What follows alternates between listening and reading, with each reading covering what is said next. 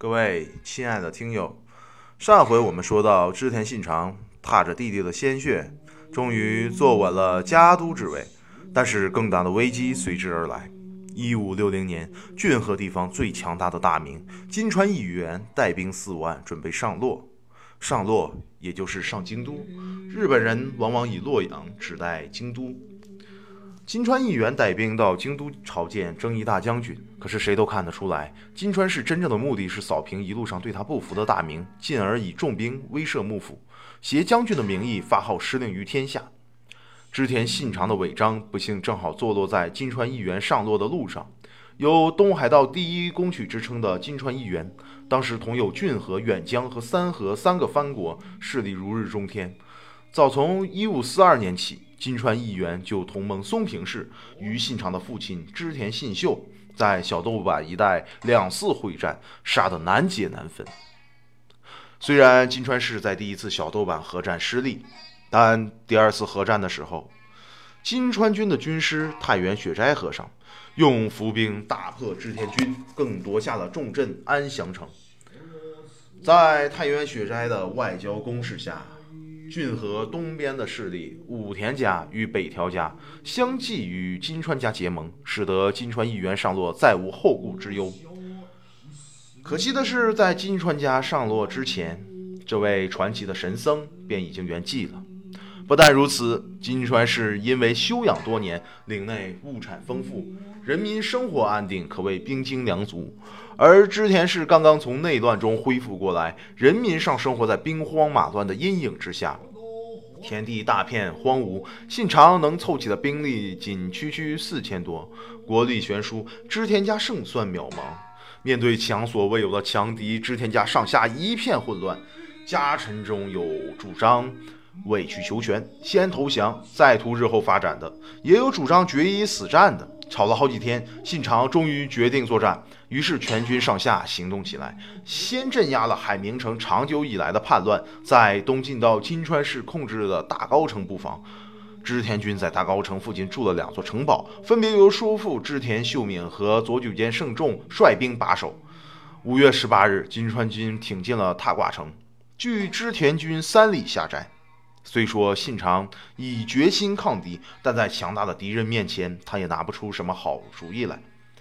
呃，在十八日深夜那场毫无头绪的战前军事会议后，有人听到信长喃喃自语：“命运就如同蒙上雾气的镜子，叫人看不真切。”可见信长在宿命前的无力感。十九日清晨，天还未亮，金川军的盟友松平氏的家督。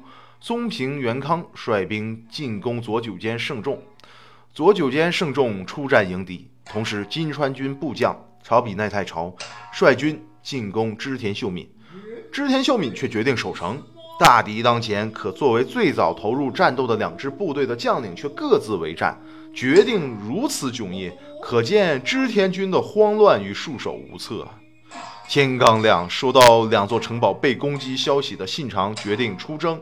出兵前，信长即兴跳了一曲性若无礼的一章敦盛，并唱道：“人间五十年，与天地相比，不过渺小一物。看世事，梦幻似水，任人生一度，入灭随即当前。此即为菩提之种，懊恼之情满怀于心胸。奴此刻即上京都，若见敦盛之首级，放眼天下。”海天之内，岂有长生不灭者？这首悲凉的民歌是纪念在元平战争中平氏的公子平敦盛。敦盛俊秀儒雅，尤其吹得一口好笛，能使元平两边的将士听后都感动不已。可惜在伊之谷合战中，平氏军大败，敦盛为元氏军所擒，元氏军大将连其才。劝敦盛逃走，但敦盛为了维护武士的荣誉而不肯逃命，终于被杀，年仅十六岁。信长在行前跳这支舞，大概是已经有了必死的觉悟了。在这里要多说一句，现在的我们的背景音乐就是敦盛。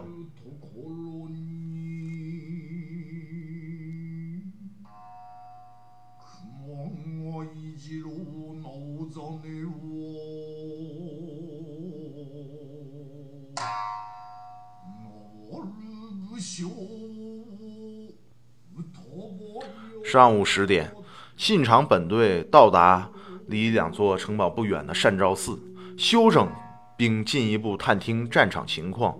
此时，信长集结的队伍只有不到两千人。不久，坏消息传来，两座城堡都陷落了。织田秀敏和部将长尾亲子、佐久间胜重等都战死。松平元康和朝比奈太朝的军队都在休整。正午，金川议员本队五千人到达统辖间山，收到胜利消息的金川议员喜不自胜，下令全军下寨。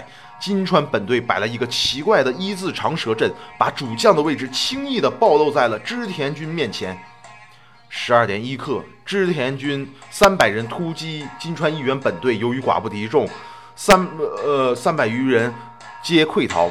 由于信长没有明确的战斗命令，家臣们各自为战，织田军又一次受到不必要的损失。收到急报的金川义元仰天大笑：“就算是天魔鬼神前来，又能如何？”金川军轻敌到了极点，但形势对织田军的确是几乎到了绝境的地步。下午一点，信长率领本队两千人向金川义元本阵推进。这时暴雨忽降，一时间飞沙走石。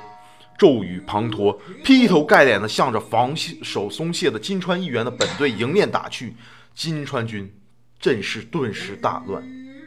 暴雨下的时间也短，前后不过十来分钟，但金川议员本队已经陷入混乱，机不可失。挺进中的信长见这千载难逢的机会，果断地下达了突击的命令。顿时，两千织田军一鼓作气冲进金川军阵中，短兵相接开始。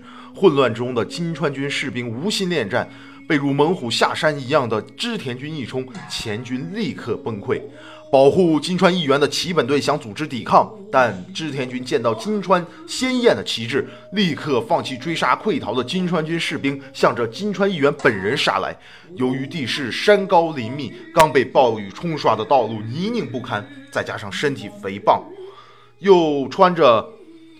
笨重华丽的衣服，金川议员逃起来非常缓慢。同样，由于泥泞的道路，两翼一字排开的其他金川军士兵根本来不及回防。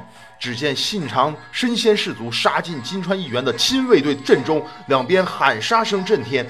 金川议员的亲兵毕竟只有五十余人，在抓住最后一线胜利希望、奋勇冲杀的织田军面前，一个个倒了下去。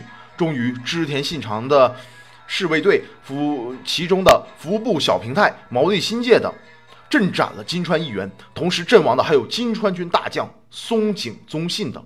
午后两点，织田军用长枪挑起了金川议员的首级示威。失去主将的金川军军心大乱，终于全线溃退。织田军就这样奇迹般的赢得了统辖间的胜利。统辖间之之战，与其说，是战斗，还不如说是带有暗杀性质的斩首行动。